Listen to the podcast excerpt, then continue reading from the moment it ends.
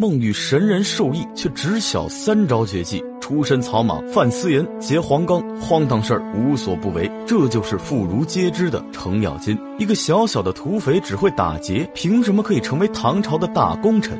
程咬金年轻时曾犯私盐，被官府判了刑，关了两年后刑满释放。出狱后，程咬金的母亲想让他在家里安安生生编耙子卖，想让他平平稳稳地度过一生。可程咬金不这么想。这一天，程咬金在惠英楼吃饭，没有钱付钱，与惠英楼主人尤俊达大打出手。两个人也是不打不相识，越聊越投机，索性就结为了异姓兄弟。尤俊达见程咬金生得高大，长相凶悍，便想拉他入伙当强盗。程咬金也真的相信了他，入了伙。当强盗必须带有应手的家伙和武艺。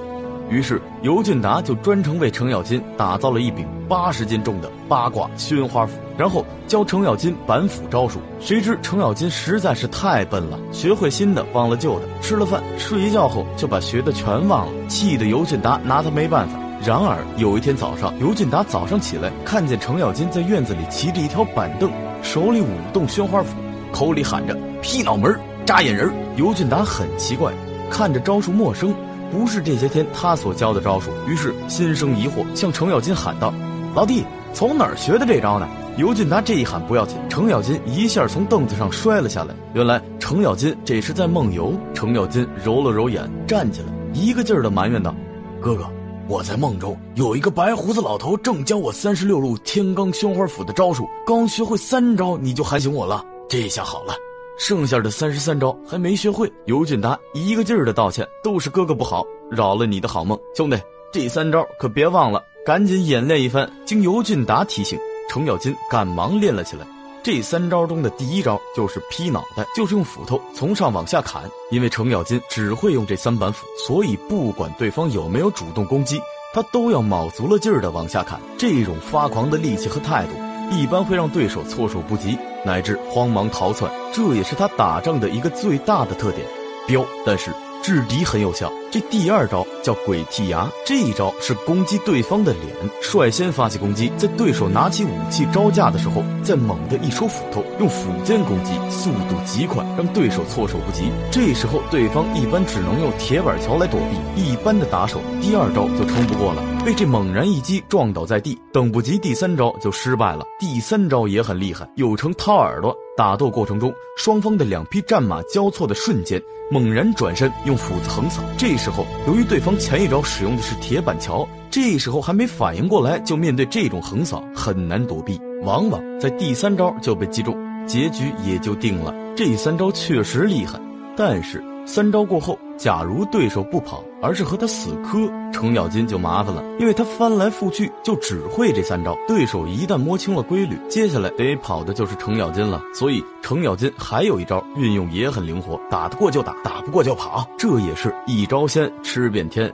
看到程咬金学会了武技，尤俊达这才说出他的真实目的。他们想一起打劫靠山王杨林献给新皇帝的黄冈。杨林的太保罗方、薛亮押着黄冈走到长叶林附近。罗方疑心前方有险，想要改道。埋伏中的尤俊达、程咬金等人计划趁他们绕道经过长叶林之时再劫道。正在此时，一群黑人闯了出来，又是一个想劫黄冈的势力。黑衣人扑向了罗方、薛亮。双方一场恶战，尤进达等双方两败俱伤之时，让程咬金冲了出去。黑人残余的部下也只能伺机逃走。罗方、薛亮为了守护黄冈，只能迎战程咬金等人。成功劫到黄冈之后，一个老头偷了程咬金的银子，黄冈之事由此被人发现。尤进达怪罪程咬金没有看护好银子，把他和应老头一起关进了装黄冈的地窖。他们守着万两的钱财，却一文也花不出去。齐鲁第一名捕秦琼和小莲奉命缉捕劫持黄冈的侵犯，寻找尤俊达的武南庄。因为秦琼从小认识程咬金，而答应不予追究。为了感谢秦琼的恩惠，尤俊达、程咬金去到济南府为秦琼的母亲拜寿。程咬金嫌给秦母的寿礼太少，再次劫道。不想第一次劫了武功高强的单雄信，程咬金被人吊在了树上；第二次劫了当时有名的白马小将罗成，又被人吊在了树上。倒霉的程咬金在祝寿的现场居然碰到了羞辱过他的单雄信。程咬金趁敬酒的机会挑拨他们打了起来，酒会的气氛已经剑拔弩张。这时，程咬金被指认了出来，说是他挑拨离间。罗成说他是个胆小如鼠之人，只会在背后使些阴招。程咬金大怒，失口把劫黄冈的事情说了出来。在场的人都十分震惊，在一旁的尤俊达连忙说：“结黄冈是不满这昏庸的帝王，腐败的朝廷。当时有名的能人徐茂公在一旁深有感触，连忙上前表示认同，也想趁此机会把这些英雄豪杰团结起来。于是徐茂公就倡导十八条好汉结义，一起反抗暴隋。不料……”遭小人揭发，事情暴露，十八条好汉无奈，只能杀出了济南府，一路狂奔，逃到了河南瓦岗寨。为了活命，投奔了寨主崔让。程咬金一见到崔让，就觉得这个人贪财好色，小气猥琐，气得程咬金挥刀把他杀了。崔让死后，为了控制崔让的部署，徐茂公让程咬金借尸还魂，让他冒充崔让的转世之人。就这样，程咬金登上了混世魔王的宝座。当上了混世魔王的程咬金，却每每受到徐茂公李密的操纵，极不自由。程咬金苦不堪言，一怒之下自己离开了瓦岗寨，投奔了当时的将军王世充。王世充对程咬金等人十分优待，但程咬金十分看不上王世充的人品，于是众兄弟一直在暗中寻找明主。武德二年二月。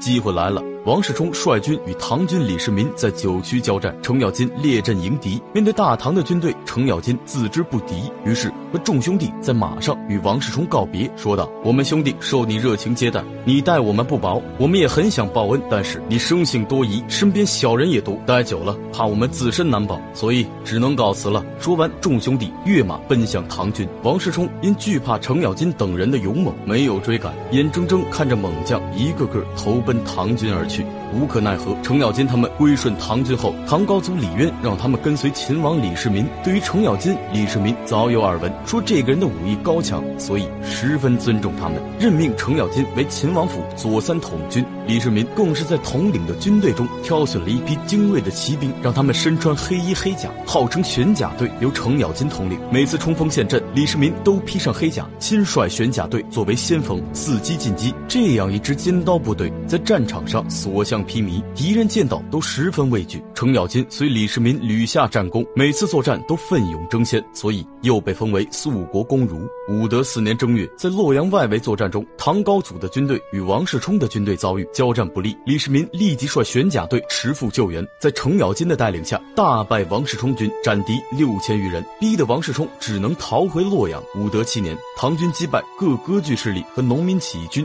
统一天下。从太原起兵到统一全国过程中，李世民屡建奇勋，威望很高，并形成了以秦王府谋士和勇将为核心的实力雄厚的政治集团。程咬金便是其中之一。随着政治集团的构架越来越大，对太子李建成构成了严重威胁。李建成为了保住自己太子地位及皇位继承权，与齐王李元吉结交，共同反对李世民。这时的程咬金已经是李世民队伍里的骨干，李建成便想杀掉程咬金，借此打压李世民的势力。武德七年，李建成向唐高祖进献谗言，将程咬金外放，让他脱离李世民的集团，任康州刺史。武德九年六月，李建成在一场夜宴的酒中下毒，导致李世民心中暴痛，吐血数声，卧床不起。正好这时突厥来犯。率数万骑兵入塞，围攻乌城。李建成也趁此机会向唐高祖李渊推荐李元吉带李世民督诸军北征。唐高祖也只能同意。李元吉趁机抽调了秦王府勇将程咬金、尉迟敬德、段志玄和秦叔宝等，让他们跟随军队离开李世民的身边，以削弱李世民实力，然后趁机将其除掉。李世民得知之后，和文臣武将商议。决定先发制人。次日清晨，李世民率程咬金等人埋伏在玄武门内，伏杀了太子李建成、齐王李元吉，夺取了皇位继承权。初期，李渊立李世民为皇太子，这就是历史上著名的玄武门之变。八月初八，李渊退位，李世民登基皇帝位，是为唐太宗。十月。唐太宗大封功臣，程咬金被封右武卫大将军，草根出身，性格直率。李密曾这样评价程咬金：“此一人可顶我数万铁骑。”可见程咬金的勇猛。书中的程咬金被演绎成使一把八卦宣花斧，性格直爽、粗中有细的福将。尽管历史人物的本来面目会被戏剧化修改，但程咬金的名字早已妇孺皆知。程咬金也是个有勇有谋、审时度势、有自知之明的人。农民起义的时候，知道自己不能偏于一方，最后投奔了瓦岗寨李密。瓦岗军失败之后，知道大势已去，投奔了王世充。最后又寻得良军，跟随了李世民，为李世民打下了大唐基业，立下汗马功劳，成为二十四功臣之一，在凌烟阁中被后世传唱。